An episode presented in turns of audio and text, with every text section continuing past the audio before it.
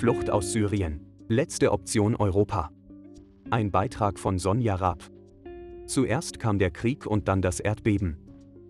Als Mohammed 2011 aus Syrien floh, war sein Plan, ein sicheres Land und eine gute Zukunft zu finden.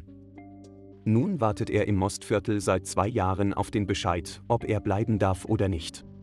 Mohammed Nsayek ist 1990 in Aleppo, Syrien geboren und lebt seit Juni 2021 im Gasthaus Bruckwirt in Opponitz. Ob er das Bleiberecht bekommt, ist noch ungewiss.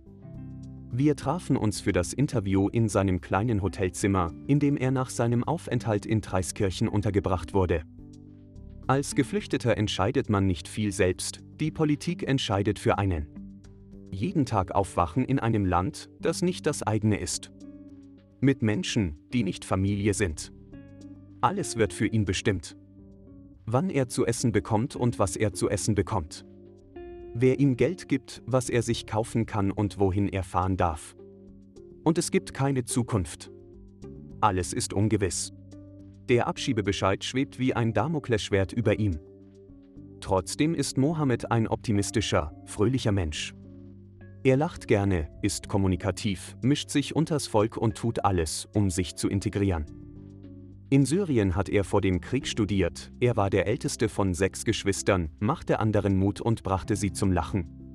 Wenn Bomben fallen, muss man schnelle Entscheidungen treffen. Opponitz war natürlich nicht sein Plan.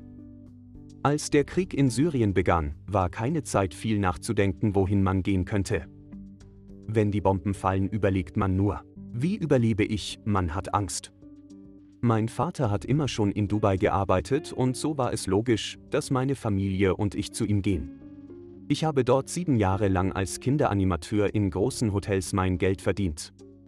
Ich war ein Maskottchen in den Shopping Malls, habe mich als Krümelmonster aus der Sesamstraße verkleidet und kleine Geschenke verteilt. Ich bin totaler Marvel-Fan und mag Spider-Man, lacht er. Solange er in Dubai Arbeit hatte, war alles gut.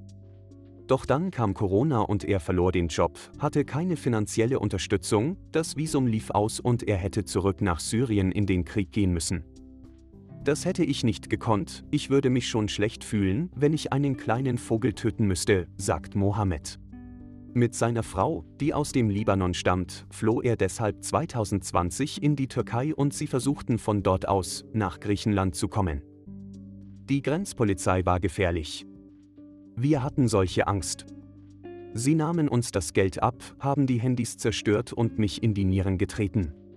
Im Dezember kamen sie schließlich nach Serbien, wo sie sieben Monate in einem Flüchtlingscamp lebten.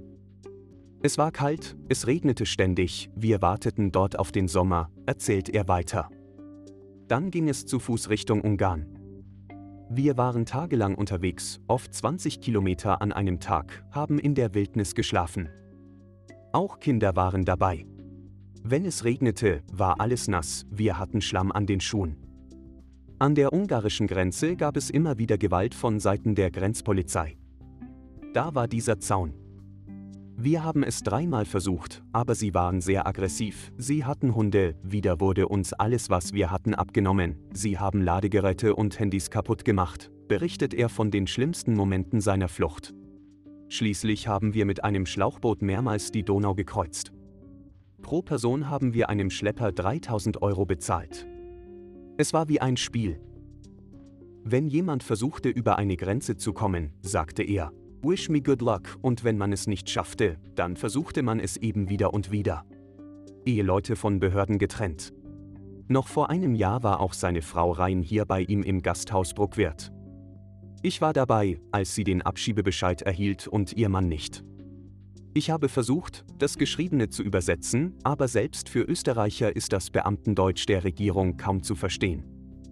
Vielleicht ist es auch absichtlich so verwirrend und unverständlich geschrieben, wenn ich als Österreicherin es schon nicht verstehe, wie sollen es dann Menschen verstehen können, die nicht unsere Sprache sprechen und die Schrift nicht gut kennen?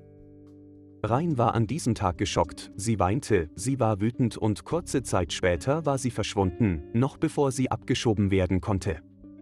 Sie hatte Panik, dass nachts die Polizei kommen und sie holen würde. Sie ist nach Deutschland weiter geflüchtet. Sie will nicht zurück nach Libyen. Was sollte sie dort auch? Sie hat niemanden mehr in ihrem Geburtsland. Auch sie war eine fröhliche, lustige Person, mit der ich viel gelacht habe. Gastfreundlich.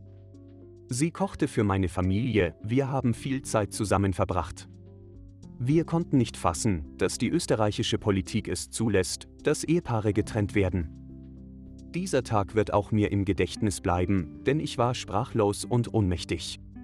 Tschüss, Baba, sagt Mohammed grinsend, als wir einmal von einem Besuch bei meinen Eltern nach Hause gehen, die ihn nach dem Kennenlernen schnell in ihr Herz geschlossen hatten.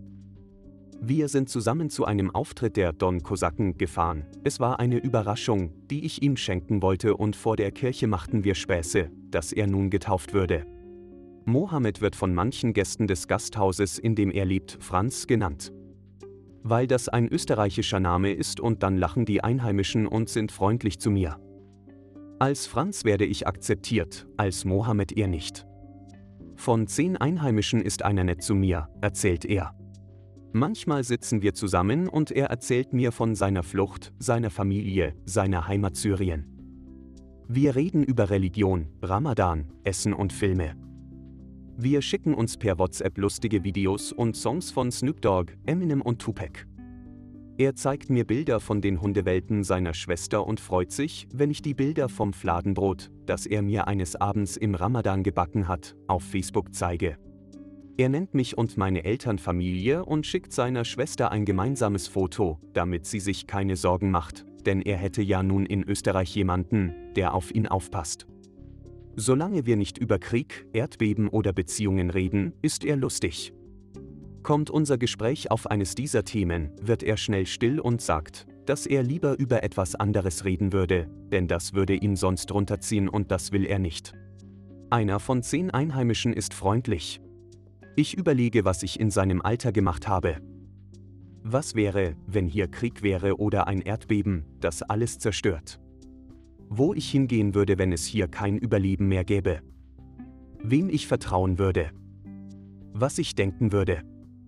Ich war immer in Sicherheit, ich kann mir nichts davon vorstellen. Ich sehe, wie Mohammed lacht, aber ich spüre die Traurigkeit dahinter. Und die Verzweiflung.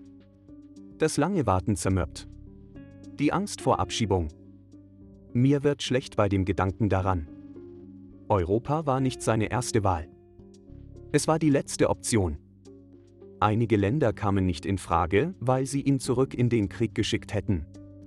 Andere, weil man dort nichts für die Arbeit bekommt und nicht leben kann. Aber die Entscheidung nach Europa zu gehen war auch gespickt mit Hindernissen. Besonders die schlechte Behandlung in Griechenland und Kroatien hat ihn geschockt. Vor einigen Monaten fuhr Mohammed mit hart verdientem Geld, das er für seine Arbeit als Küchenhilfe bekommen hatte, nach Wien, wo er das Geld und ein Kleidungspaket an eine syrische Community übergab, die den Erdbebenopfern in Syrien Hilfspakete schickten. Wenn ich als Österreicherin so etwas beobachte, dann schäme ich mich für unser Gejammer, unsere Gier und die Vorurteile, die wir gegen Menschen aus anderen Ländern haben. Ich beschließe deshalb, meinen Spesenersatz für dieses Interview an Mohammed weiterzugeben. Sein Spiel hat hier im Mostviertel schließlich wieder bei Null begonnen. Möge er sein sicheres Land und seine Zukunft finden.